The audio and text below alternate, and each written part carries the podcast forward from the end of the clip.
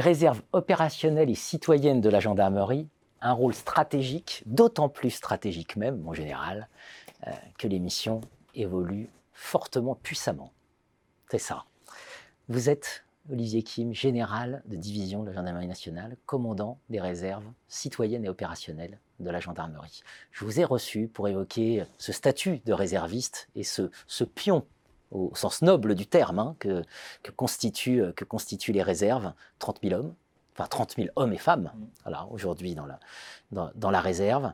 Et ces dernières années, une montée en tension sociétale, de manière générale. On pense aux Gilets jaunes, on pense à la crise de la Covid-19, voilà, aux attentats, évidemment.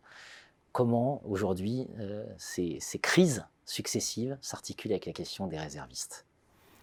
Alors pour, pour, la réserve opérationnelle de la gendarmerie que j'ai l'honneur de diriger, euh, je dirais que tout d'abord, euh, ces réservistes remplissent les mêmes missions que les, les gendarmes, à l'exception du maintien de l'ordre.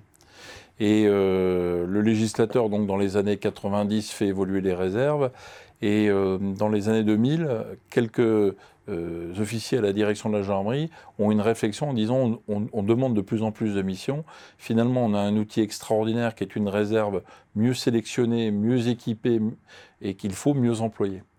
Et ça a été un virage absolument au plan de la doctrine, au plan de l'engagement, qui s'est avéré être le bon choix la gendarmerie a choisi, a choisi, de monter en puissance et d'engager ses réservistes dans les missions traditionnelles et permanentes de la gendarmerie pour faire baisser la délinquance.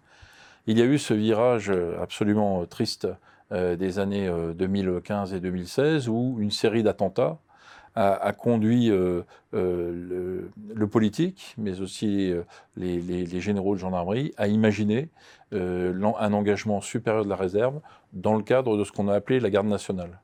La réserve opérationnelle de la gendarmerie, c'est 40% des effectifs de la garde nationale, donc c'est un gros contingent. Et cette réserve, elle a été créée, elle est montée en puissance pour faire face au terrorisme, aux actes de terrorisme, compléter l'action de la police, de la gendarmerie. Et elle, a, été aussi engagée sur des phénomènes type catastrophe, puisque pour le cyclone Irma, nous avons projeté 150 réservistes euh, pour aider la population qui n'avait plus rien. Et ces 150 réservistes, qui ont été quand même projetés plusieurs mois, ont apporté non seulement leur savoir-faire de réservistes de mais lorsqu'ils n'étaient plus pas engagés en mission, lorsqu'ils étaient électriciens, mécaniciens ou infirmiers, ont donné un coup de main à la population et finalement ont complété euh, l'action de tous les services qui étaient bien sûr engagés sur, cette, euh, sur ce cataclysme.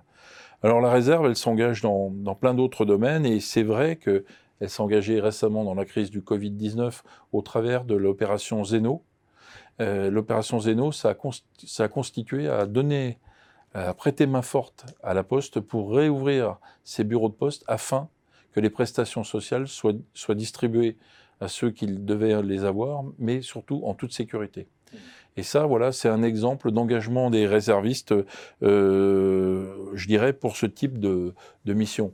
On les a engagés aussi dans le cadre des détachements d'appui territoriaux pour, plus récemment, pour vérifier que les gestes barrières, que le port du masque, qu'un certain nombre de prescriptions euh, qui sont mis en place par le gouvernement soient respectés.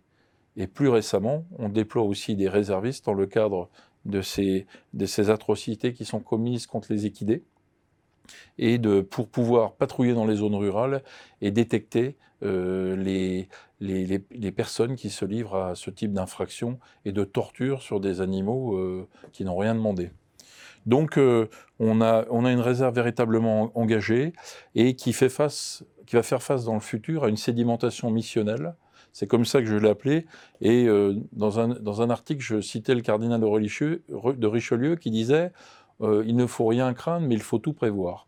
Et je pense qu'il ne faut pas craindre les épidémies, tout ce, qui, tout ce dont on, doit affronter, mais en revanche, on doit prévoir, monter en puissance pour faire face, notamment euh, à la Coupe de rugby 2023, aux Jeux Olympiques 2024. On a tiré les enseignements des Jeux qui se sont passés dans d'autres pays où on s'est aperçu qu'il fallait un complément euh, de force pour pouvoir faire face aux, afflux de population et surtout que les Jeux Olympiques restent une véritable, une véritable richesse, à la fois de rencontres humaines et surtout de rencontres sportives.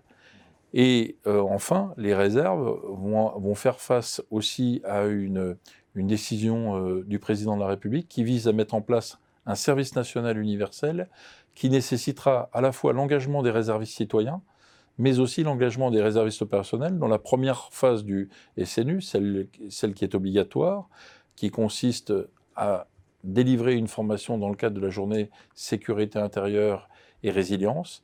Dans la deuxième phase, au travers du dispositif des cadets de la gendarmerie, en tout cas, c'est ce que nous, nous avons prévu pour mieux accueillir nos jeunes du service national universel.